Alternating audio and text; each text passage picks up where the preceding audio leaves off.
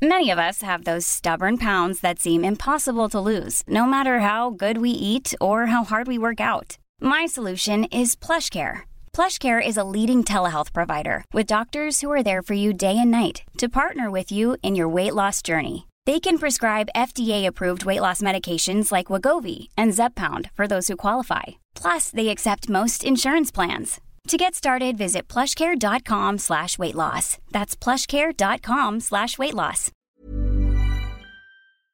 Heraldo Radio. La HCL se comparte, se ve y ahora también se escucha. El dedo en la llaga. Había una vez un mundo en el que nadie creía. Un país de historias inexplicables. Una nación con personajes asombrosos. Santo Tomás tenía razón. Hay que ver para creer. El México increíble, las verdades que duelen, la voz de los que callan, el dedo en la llaga. Infórmate, diviértete, enójate y vuelve a empezar. El Heraldo Radio presenta El Dedo en la Llaga con Adriana Delgado.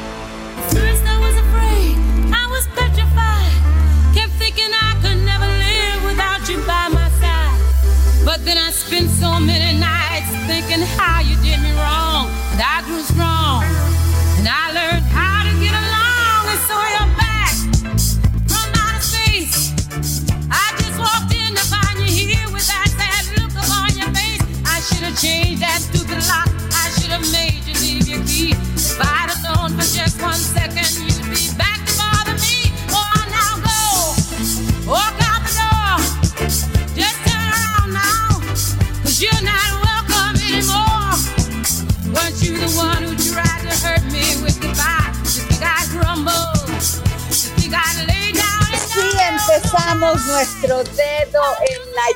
Con esta maravillosa canción de Gloria Gaynor, I Will Survive.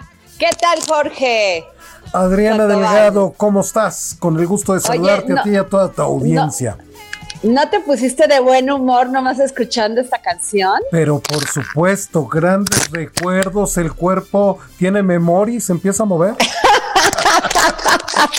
Oye, Jorge, y es que además, bueno, yo le escuchaba con mi hermana, que era un, po- era un poco más grande que yo, y, y esta, esta e- época de la música disco, con estas grandes voces, con estas mujeres, con una artistas completas en toda la extensión de la palabra, y además toda esta música que nos pone de tan buen humor para empezar ya el fin de semana, querido Jorge. Efectivamente, cómo no recordar, pues cómo se vestía uno para ir a la, a la disco, porque uno se, se arreglaba, la verdad, se ponía lo mejor de sus prenditas que estuvieran a la moda para ir a la disco. Oye, ¿y tú te usabas taca- eh, zapato de taco? Ya ves que usaban los hombres zapatos con plataforma. ¿Tú también? Mira, un, un, un momento, nada más, un momento, porque como yo... Y el pelo largo. Sí, por supuesto. Por supuesto. Y, y- y- no, qué horror. me- me- eso sí me da kiki. Ver mis fotos de aquella época sí me da kiki. Ay, yo quiero verlas, por favor. A- Cúmplenos ese deseo a todos nuestros radioescuchas y súbelas en tu tweet o en tu Instagram. Yo sí quiero verte, Jorge. Sí, luego, te, te las enseño de manera personal, mi querido Adriana Delgado. Ay, oye Jorge, y pues dinos este dónde nos escuchan, pero antes de que nos digas dónde nos escuchan, yo les quiero agradecer a todos que siempre pues cada día nos llegan más WhatsApp, cada día nos platican más sus opiniones, lo cual yo lo valoro muchísimo porque créanme que yo los contesto personalmente, analizo muchos de ellos porque pues es su opinión y su opinión siempre es más es valiosa. Y a mí me, me, me refresca mucho porque luego te quedas con ideas y cuando escuchas la opinión de otra persona siempre es importante analizarla y con ello pues crearte todo un esquema alrededor de lo que está sucediendo, ¿no? Efectivamente, efectivamente. Y traes un gran programa el día de hoy, como todos los días, Adriana Delgado.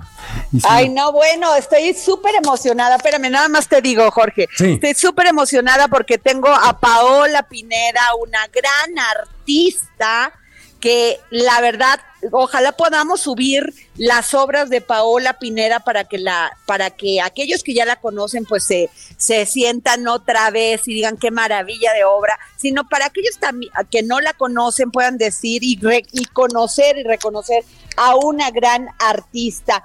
Y bueno, dinos por favor dónde nos escuchan.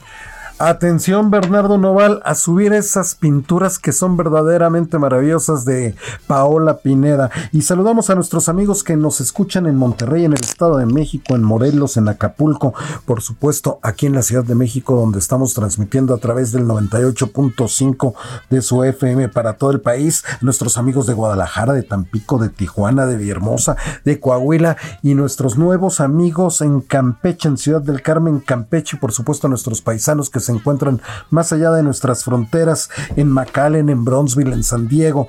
A todos ellos, muchísimas gracias por escuchar el dedo en la llaga y el Twitter de Adriana Delgado, por si le quieren mandar un mensaje y ella les responde, no tiene ningún bot ni nada de esas cosas. Eh, su Twitter es arroba Adri Delgado Ruiz, arroba Adri Delgado Ruiz y es su misma cuenta en Instagram. Y si le quieren mandar un mensaje de voz o de texto, ella está en el 55 25 44 33 34 o en el 55 25 02 21 04. Y le mando un, un beso a todos aquellos que ahorita pues están este pues contagiados de esta terrible pandemia del COVID-19. Les mando todos mis besos, todos mis abrazos y van a salir bien porque gran parte de la recuperación de una enfermedad, aunque los científicos digan que no, es el estado de ánimo y ver todo para adelante. Así que yo sí creo en esa fe y esa esperanza que no se ha querido demostrar científicamente que la esperanza, el espíritu es algo que que este que pues es científico, no, es espiritual y eso también cura, ¿eh? Ahí también hay este un gran tema científico sobre cómo las emociones te ayudan a salir adelante.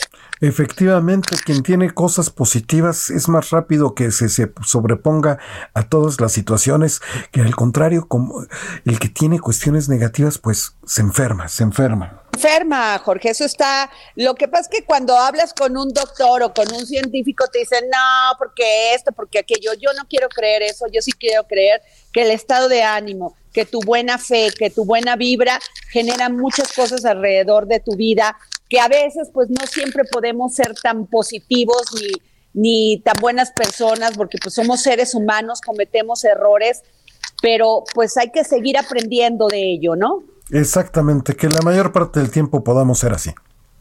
Oye, y le mando un gran beso a toda la gente de Gilotepec, porque no sabes cuántos WhatsApp me llegan de ahí de Gilotepec, Estado de México, que es el tercer municipio más importante del Estado de México y verdaderamente maravilloso, un, un municipio lleno de buena vibra, fíjate, lleno de gente trabajadora, gente que le está echando ganas todos los días, que sale a trabajar, que cree en su municipio, que cree en su estado y que cree en su país. Les mandamos un gran saludo.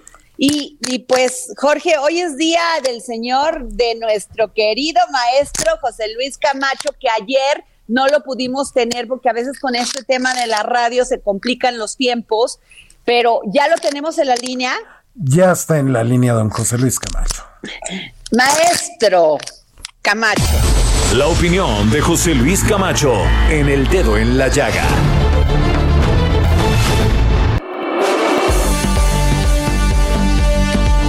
Maestro Camacho. Pues aquí con el gusto de saludarte, mi querida Adriana. ¿En qué eh, parte del mundo te encuentras? Estoy otra vez en Guanajuato, donde está tu casa. Hay un ¿qué, qué estado tan maravilloso, José Luis. No, sin lugar a dudas. Ya saben que en Guanajuato pueden encontrar eh, ciudades que eh, son muy industriosas como León, como Irapuato, y ciudades de un gran atractivo turístico como Guanajuato, aquí la capital, como San Miguel Allende o como Dolores. Pero bien, Adriana, ahorita que estabas tú comentando y de una manera muy acertada y te felicito por ello, la fuerza que te da la convicción espiritual de que puedes lograr alguna cosa es algo que la gente tiene que tomar en cuenta en estos momentos tan difíciles como los que estamos viviendo.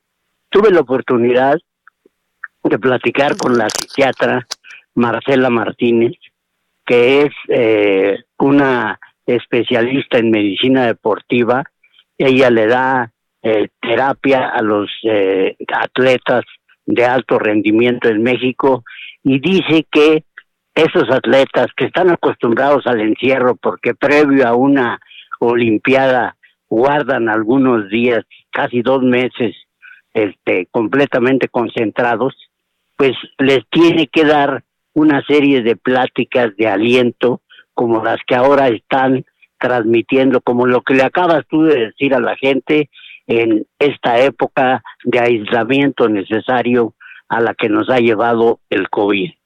Pues me dice la doctora exactamente lo que tú estás diciendo, que para que cualquier vacuna como la que ya se anuncia que el año que entra estará a disposición de muchísima gente en América Latina funcione efectivamente, el componente fundamental es la fuerza espiritual que tú le pongas a tu decisión de salir adelante en cualquier empresa que acometas. De tal manera, Adriana, que qué bueno que haces esa reflexión, porque son reflexiones que le llegan a la gente, que la estimulan y que en un momento determinado la levantan de un decaimiento que le puede provocar el encierro y ya no me digas el posible contagio del COVID-19. Pero bueno, mi, mi comentario, Adriana, es el hecho de que estamos terminando una semana verdaderamente anticlimática. Recuerdas Muy que el martes ¿no? Una eh, semana complicada. complicada. Empezó la mañana con el anuncio del fiscal Germanero de que Emilio Lozoya había hecho una denuncia en contra del expresidente Enrique Peña Nieto y de Luis Videgaray. Allí este mm, ofreció la presencia de cuatro testigos y la presentación de un video. La verdad, Adriana, es que ya está resultando un poco decepcionante todo lo que está diciendo Emilio Lozoya. Pongo un ejemplo. Por ejemplo, los testigos que va a presentar, que ya hay dos nombres identificados. Uno era ni más ni menos que su secretario particular en Pemex. Y el otro era O su sea, uno de los uno de de los testiga, uno de los testigos va a ser su secretario particular y otro su jefe de ayudantes. Así es, yo creo que los otros dos, pues una va a ser una comadre y la otra va a ser su jardinero, ¿no? No, Porque- es cierto, es que es una burla, José Luis. Yo creo, Adriana, que ya la gente, después de tanto anuncio que han hecho de que ahora sí se van a castigar los delitos de corrupción, pues espera que esa situación se refleje en los hechos, porque ya la gente está, eh, se siente engañada con tanta declaración, con tanta contradicción y sobre todo, que es una cosa muy importante, con tanta expectativa que despiertan que a la mera hora simple y sencillamente no pasa nada. Oye, Yo hoy en mi columna de AEI Luis, pongo que, dime, tú habías visto, a ver, perdón, tú tienes años y con gran profesionalismo haciendo periodismo. O sea, ¿no Muchas te gracias. parece, no te parece que esto es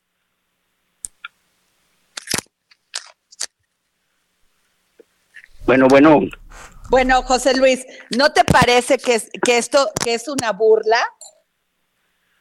pues no solamente me parece, ¿Parece es una con burla. tantos Adriana. años haciendo periodismo que esto es una burla? Pues no solamente me parece, Bueno. esto es una burla, Adriana. Ajá. Porque, Bueno, bueno. O sea, yo pensé que iba a poner a alguien importante que, que a desenmascarar toda la red de corrupción, todo, pues los protocolos que servían, que tenían para esconder el dinero y para sacarlo de las arcas del, del país, pero, as- o sea, ¿cómo? Perdón, no desmerito al, al jefe de, de, de escoltas ni de seguridad que tenía, pero, a ver, por Dios, me parece que, que esto de las maniobras financieras tendrían que ver a alguien más.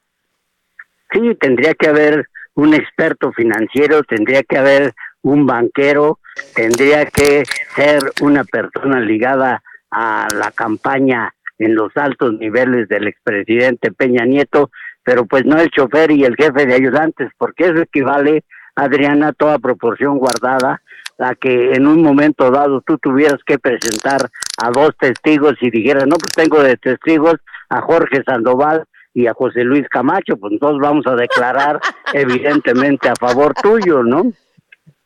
Eh, Claro, es que la verdad me parece, te juro que me da risa, ¿o no, Jorge Sandoval? Porque este es, es terrible, porque además la gente en la expectativa del trato que se le está dando en función de este criterio de oportunidad, él tiene que regresar lo que se llevó.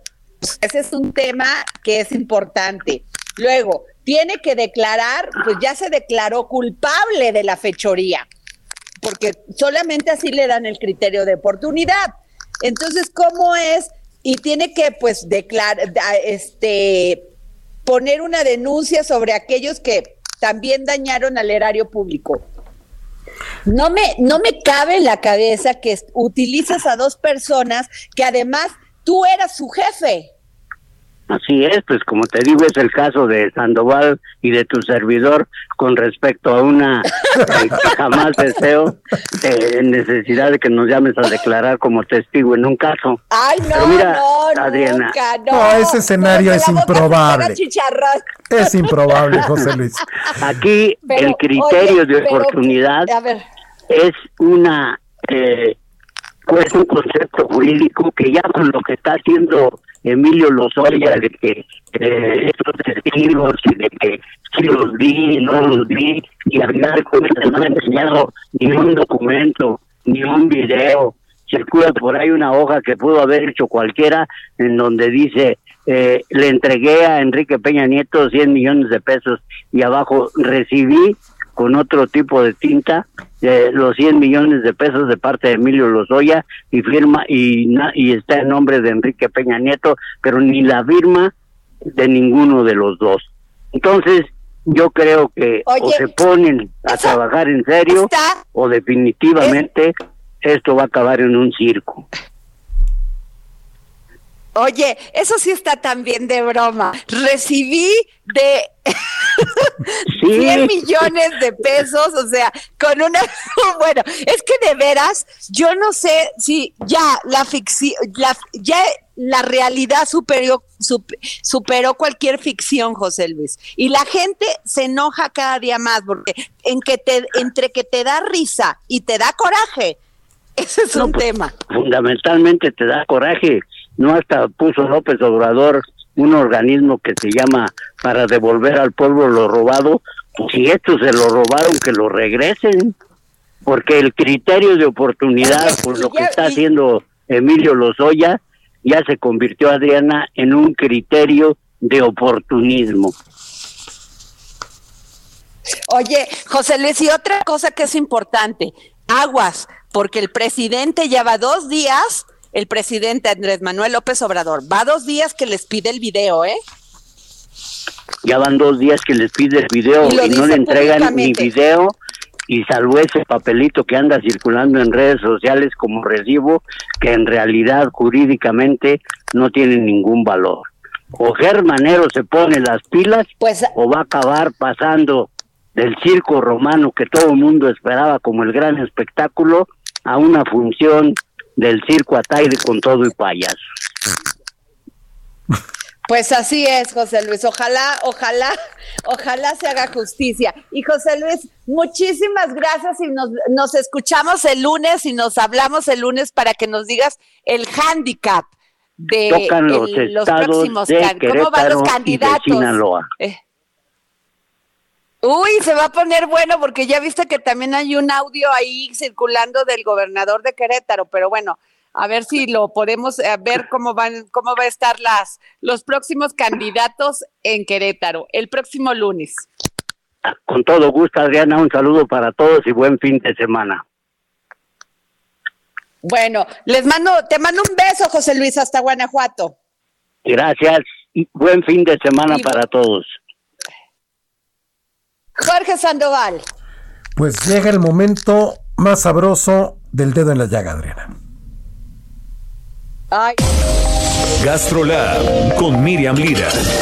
La comida en tiempos de coronavirus.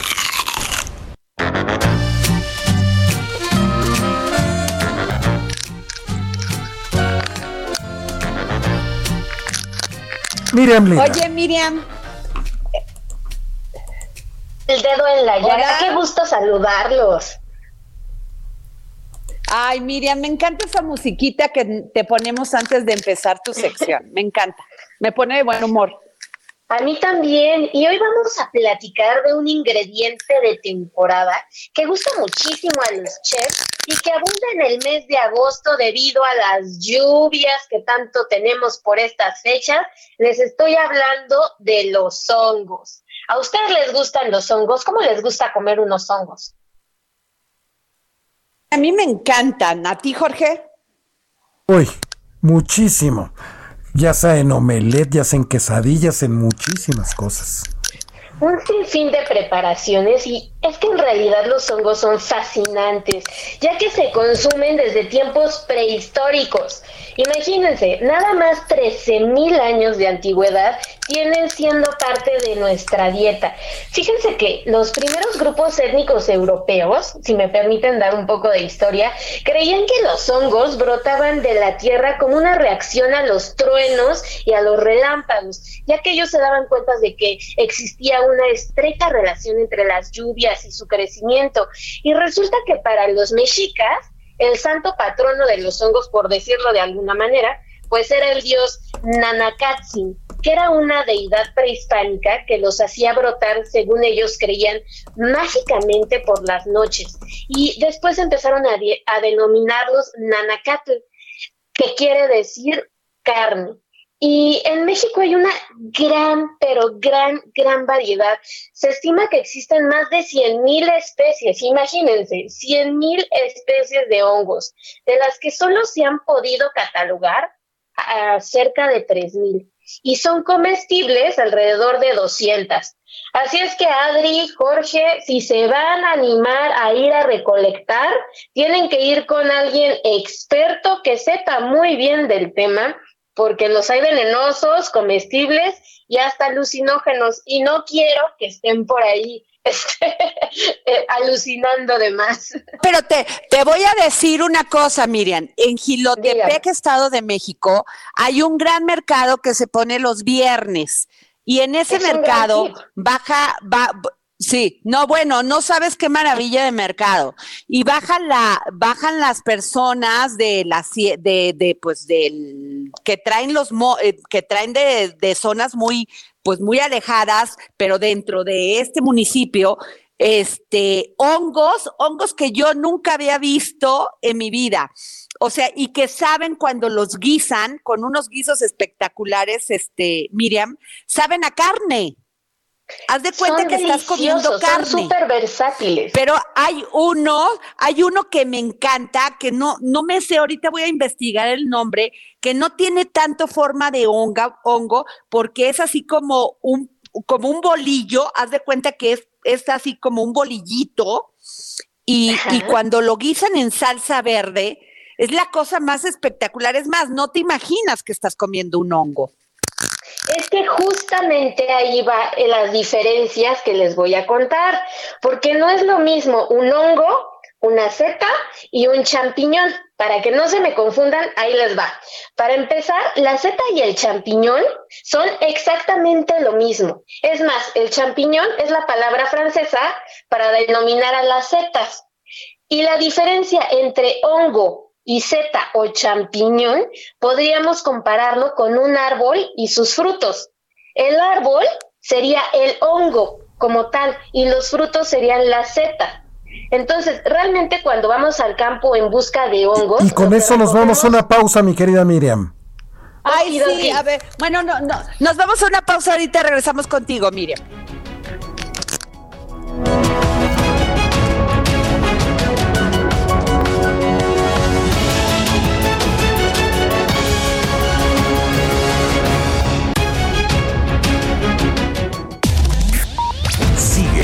Adriana Delgado en su cuenta de Twitter.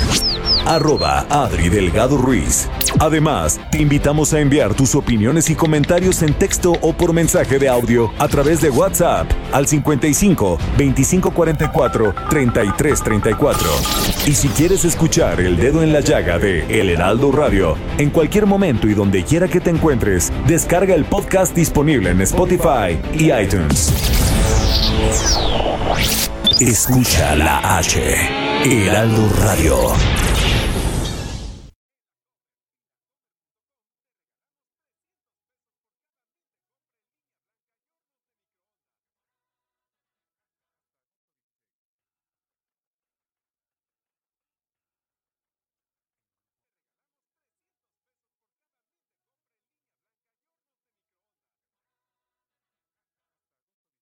Heraldo Radio, la H que sí suena y ahora también se escucha.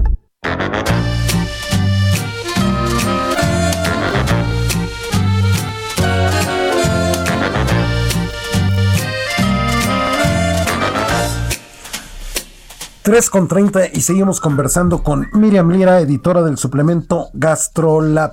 Estamos hablando sobre los hongos, la temporada de hongos y sus delicias.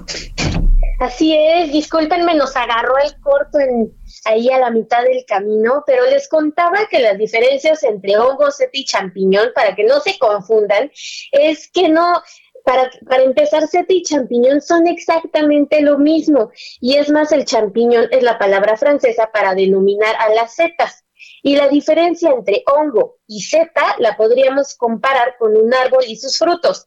El árbol, les contaba, sería el hongo y los frutos la seta. Entonces, cuando realmente vamos al campo en busca de hongos, lo que estamos recogiendo en realidad son las setas, ya que el hongo Miriam, apenas pero yo te y se decir, ve me- y es perceptible en la tierra.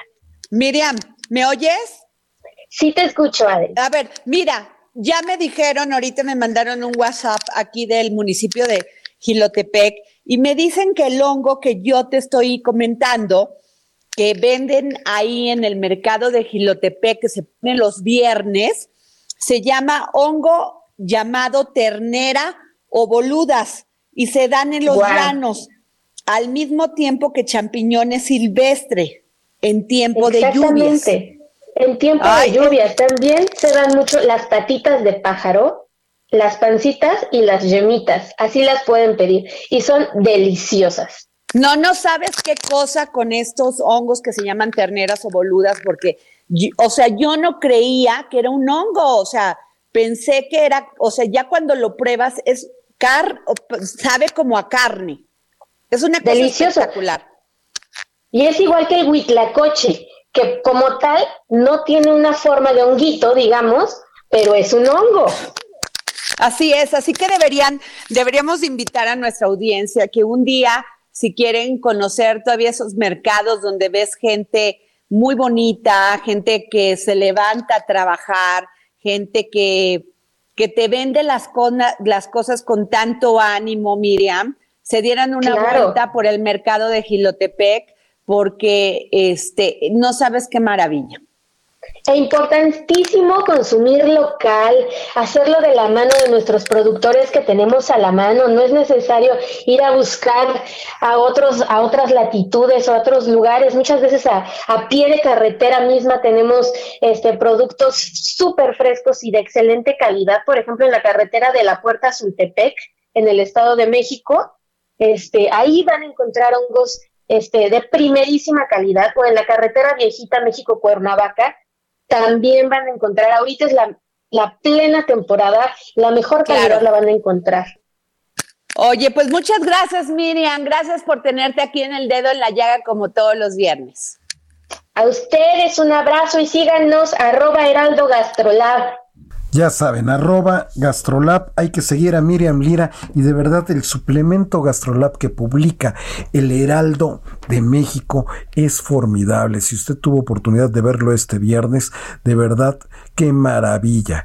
Y tenemos en la línea, va a hablar Adriana Delgado de una gran pintora de una pintora joven, pero ya con muchas exposiciones, una pintora cuya obra es muy prolífica, es destacada esta, esta, esta, esta pintora de la que les hablo, todavía no les quiero dar el nombre.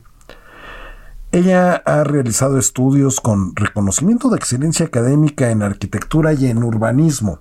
Este, ella eh, ha estado en la Escuela de Artes Visuales de Nueva York, por ejemplo, por supuesto en la Facultad de Pintura aquí en México, en la Escuela Nacional de San Carlos, en fin, una pintora con más de 40 exposiciones nacionales e internacionales.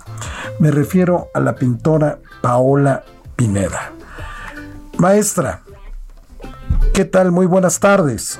¿Cómo están? Mucho gusto de saludarlos, Adriana, Jorge, gracias por esta entrevista. Al contrario, maestra, platíquenos bueno, como siempre, ¿cómo, cómo, cómo, cómo surge el arte en usted? ¿Cuándo ocurre esto? ¿Cuándo se da cuenta que usted tiene facilidades para, para, para, para, para hacerlo? Pues yo la verdad desde, desde chiquita tenía muchísimas ganas de ser artista.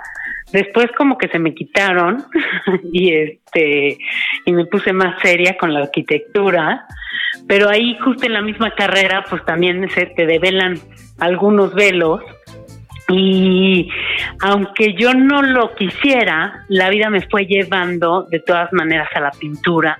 Y bueno, pues ahí, ahí terminé y ahí, y ahí sigo construyendo. No, no, no, no ha sido fácil, eh, porque finalmente tener un estilo, eh, amar lo que tú haces, es un proceso de destilación propio en tu trabajo, ¿no? Y eso creo que es eh, de, muchas horas sobre el lienzo.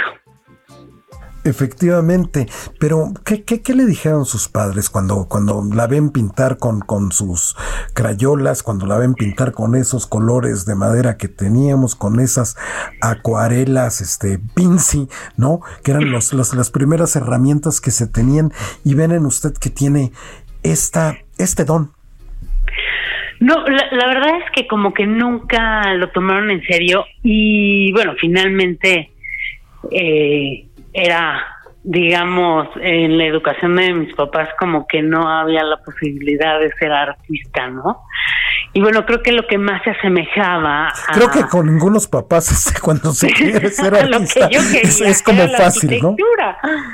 Sí, y la verdad fue una cuna donde sí fue una carrera que me impulsó a ver el mundo de otra manera, lo cual me ha dado una base muy sólida en la pintura, ¿no? Para entender un espacio, para eh, visualizarlo, para poder eh, crear de acuerdo, a veces también en relación a la arquitectura, ¿no?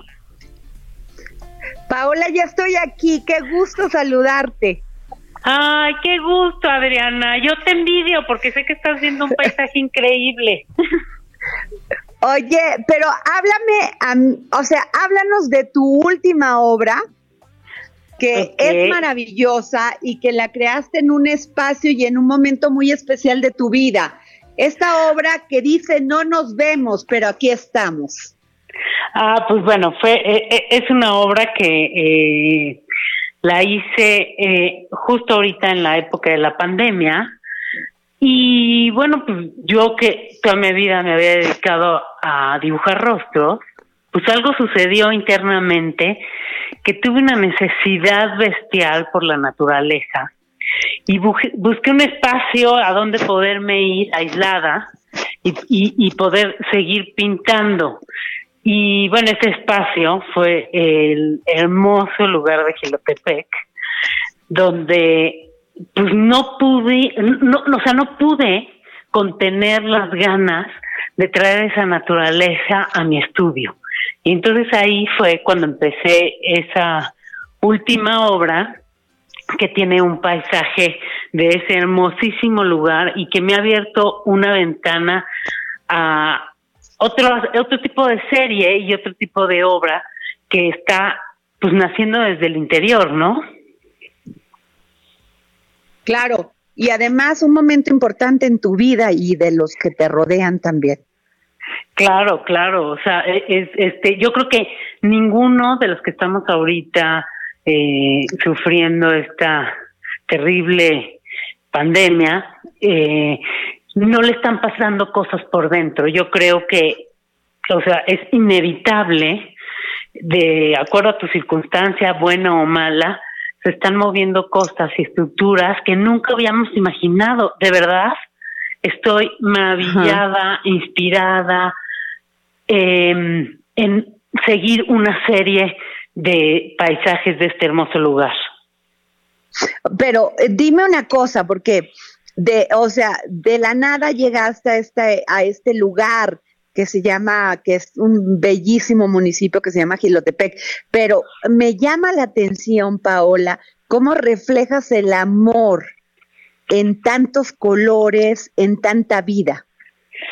Bueno, la, verdad es que eh, ese lugar, además donde lo tomé, eh, eh, era como del lugar donde yo me estaba quedando, era el terreno de junto, ¿no? Entonces como que pasaba y lo veía, pasaba y lo veía, y, y, y se me hacía divino, y no tuve más remedio que rendirme a, su belleza.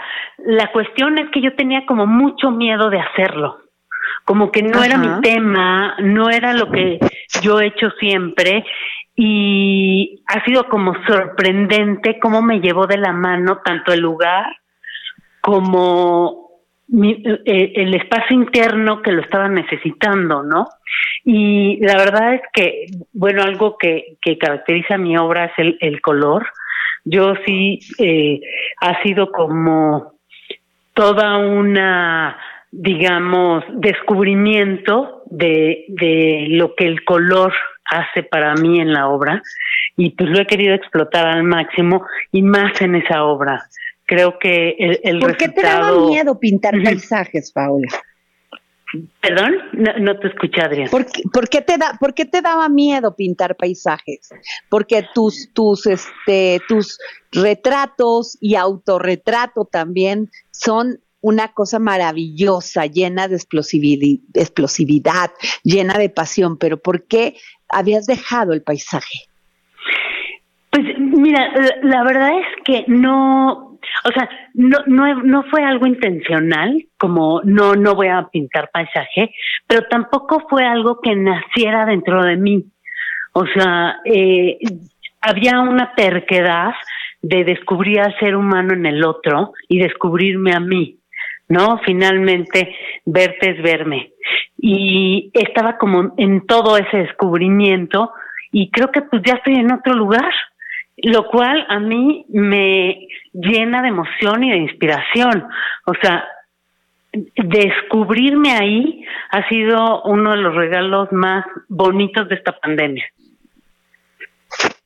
Paula, pero además cuando te entregas al hacer una obra desde que la inicias, puedes cuánto tiempo tardar en hacerla, un mes, dos meses, y te entregas profundamente desde, desde que la vas dibujando, la vas plasmando hasta que la vas entregando.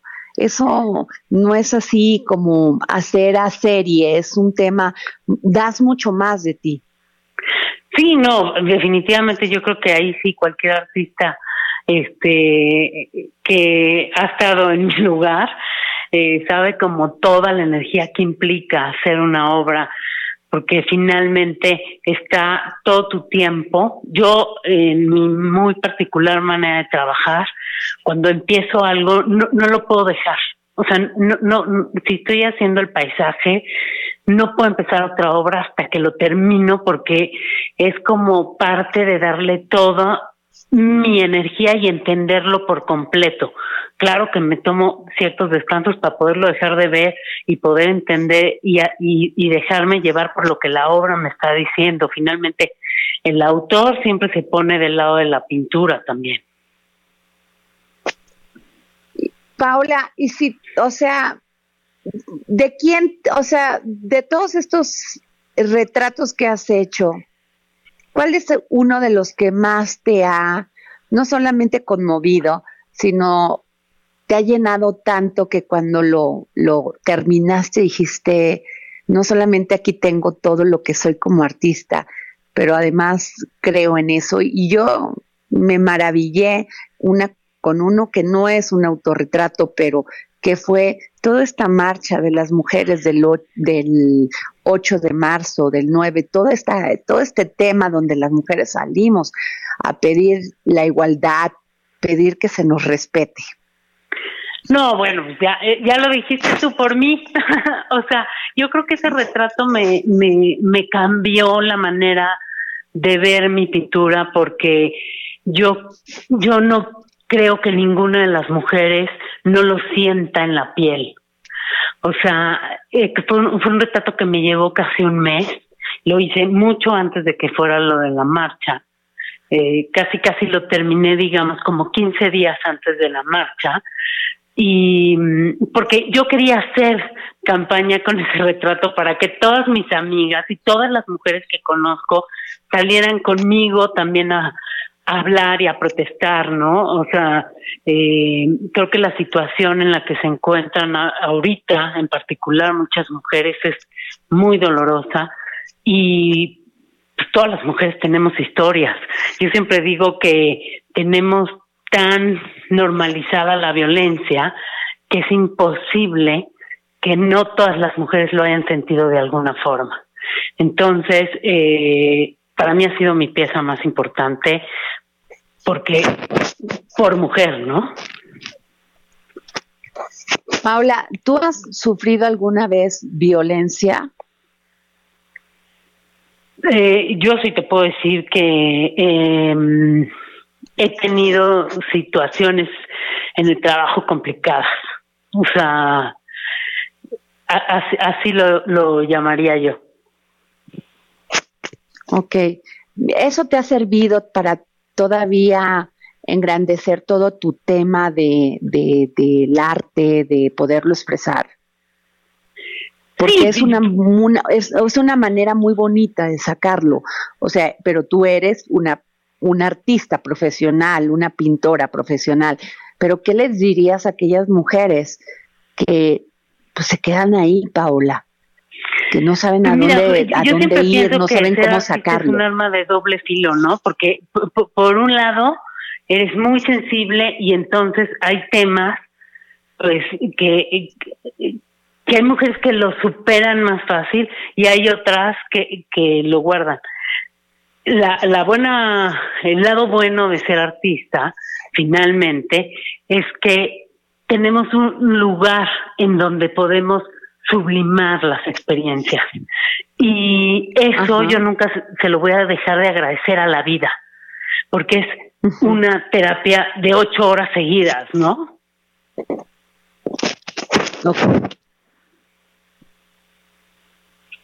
Bueno.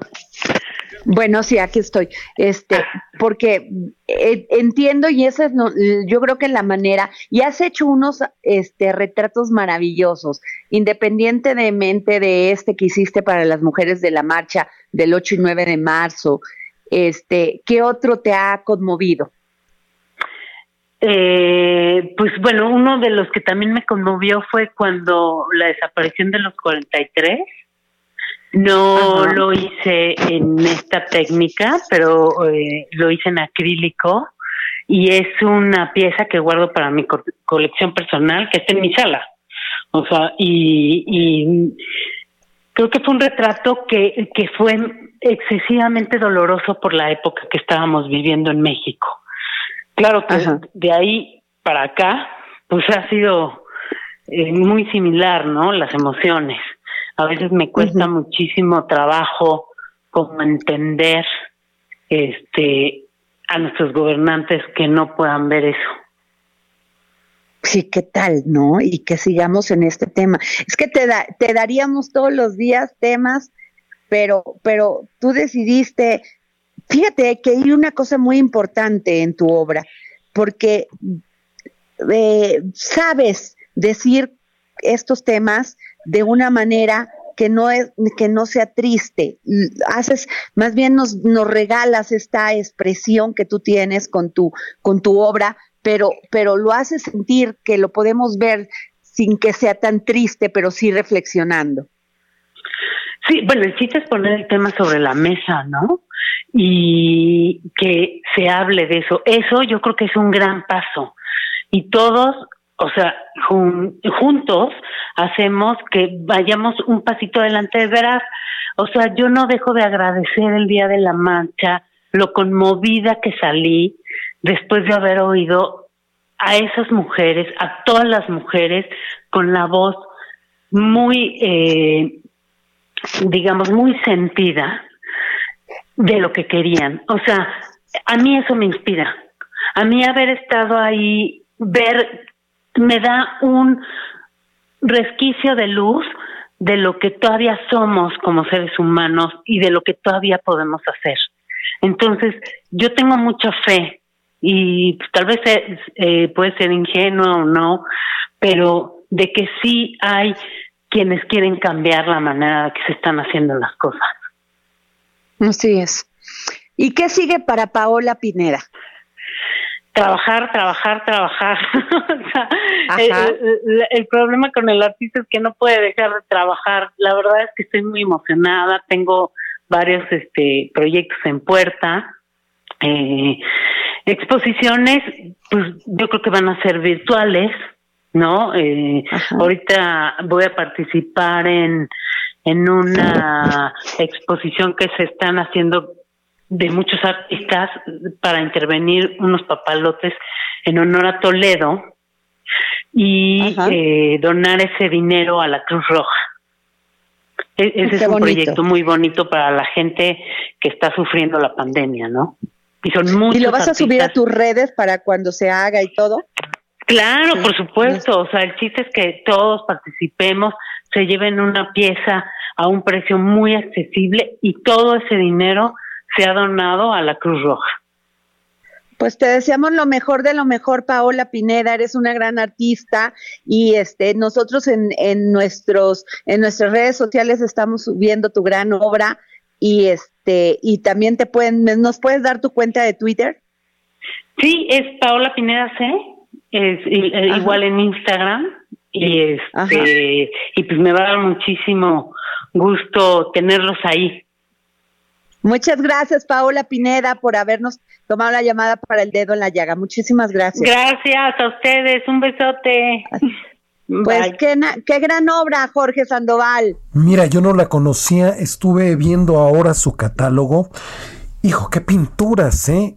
Qué pinturas. No, hermosa, hermosas y además ver su obra a mí me llena de tan buen ánimo, porque además este, independientemente de que es una gran artista, es una obra muy clara, muy decidida, muy fácil de entender, pero al mismo tiempo difícil a veces para reflexionar. Y ahorita lo que tú platicabas con ella acerca de, porque vi muchos retratos, ¿no? Pero había pocos paisajes en su, en su portafolios. Y estos paisajes, qué maravilla. Yo no sabía que, que, eran de ahí de, de Gilotzingo.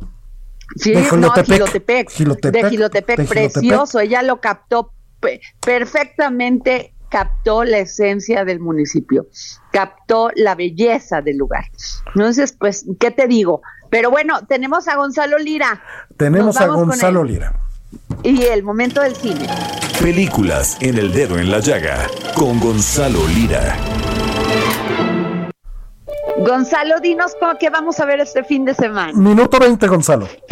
Hola, hola, ¿cómo están? Minuto 20, Gonzalo. Hola, hola, ¿cómo están? Este, Gonzalo, ¿qué tal, minuto, un minuto. Sandoval? No eres nada agradable. Gonzalo, a ver, ¿qué nos dices? Si no, nos vemos el lunes. Dinos.